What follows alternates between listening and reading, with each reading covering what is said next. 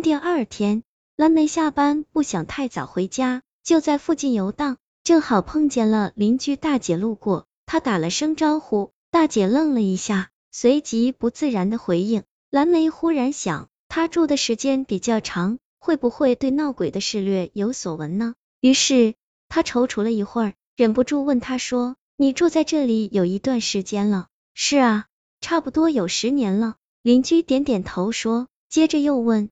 你有什么事吗？蓝莓忐忑的试探着问。我们住的楼房听说有不干净的东西。邻居定定的看着他，沉默了一会儿，说：“我没有听说过。”听他这样说，蓝莓不知该失望还是欢喜。不过他还是想，那昨晚自己见到的到底能是什么呢？这样想着，他又问了一句：“那是不是有什么不对的地方？”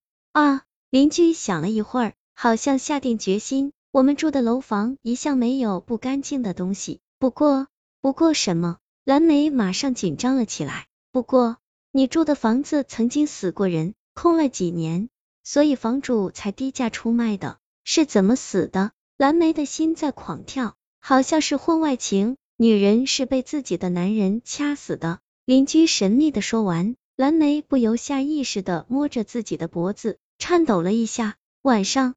李星终于准时回家了，蓝莓怯怯的跟着他走进房子，一切看上去都是那么阴森森、鬼气重重，在灯光照不到的地方，好像隐藏着一个吐着舌头的女鬼，随时准备跳出来索命。躺到床上，他把头缩在李星怀中，不敢看黑暗的四周。他忐忑的说：“老公，不如我们搬走吧？为什么？现在可很难找到如此便宜的房子啊。”因为这里有，他没敢说出轨字，有什么？李星有点不耐烦的问。这里曾经死过人，而且是被人掐死的。他贴在李星的耳边说。你怎么知道？李星显得有些惊异。难道你早就知道？从李星的话中，蓝莓听出了蹊跷。没有办法，你知道现在想买一套好房子要多少钱吗？李星无奈的说。可是这里。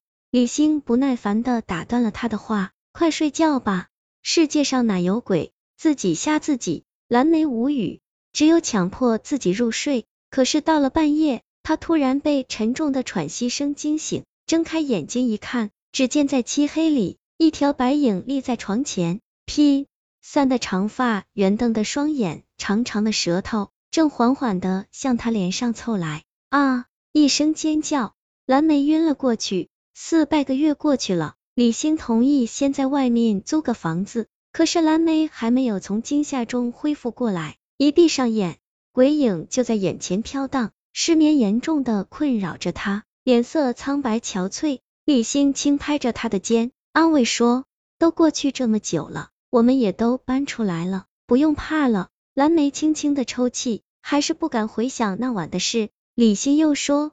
今天我们回去收拾下东西吧。现在是大白天，还有我在，你不用怕。蓝莓跟着李欣回到房子中，他小心翼翼的把房子看了一圈，见没有什么异样，才稍稍安心，开始收拾。过了一个小时，他有点累了，李欣体贴的递上了一瓶水。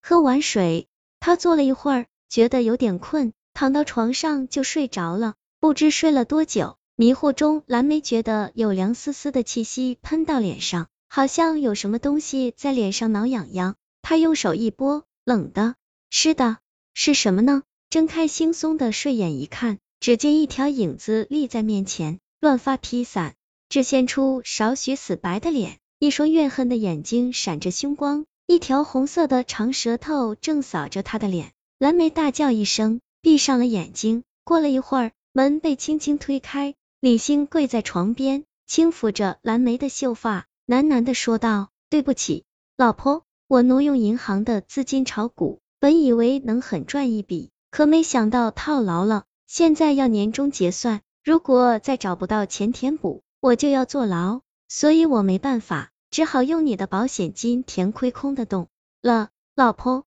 你这么爱我，一定不想我的下半生在牢里度过吧？现在，你……”你就安心的去吧。就在李星喃喃时，突然蓝莓缓缓的从床上爬了起来，把李星吓得向后退了几步，倒在地上。手扶着床边，不可思议的看着他，好狠的人啊！你真以为我死了吗？蓝莓苦笑了一下，你，你到底是人还是鬼？李星惊恐的看着蓝莓，李星，当年你说要照顾我一生一世，现在竟然要把我置于死地，我的心像插刀般的疼啊！我告诉你吧，你的鬼故事结束了。说着，泪水从他的眼角滑落下来。原来前些天蓝莓在收拾房间时，在抽屉里发现一份为他买的人寿保单，但李星没有把这件事告诉他。本来他也没太在意。但无意中，他又打开了李星的炒股账户，见到亏损的数额，这让他吃惊不小。李星的经济状况他清楚，绝不可能有这么多的钱。当时他心里就起了疑问，后来他就看见了鬼，但是他是唯物主义者，从不相信鬼神，所以就更加的心生疑惑。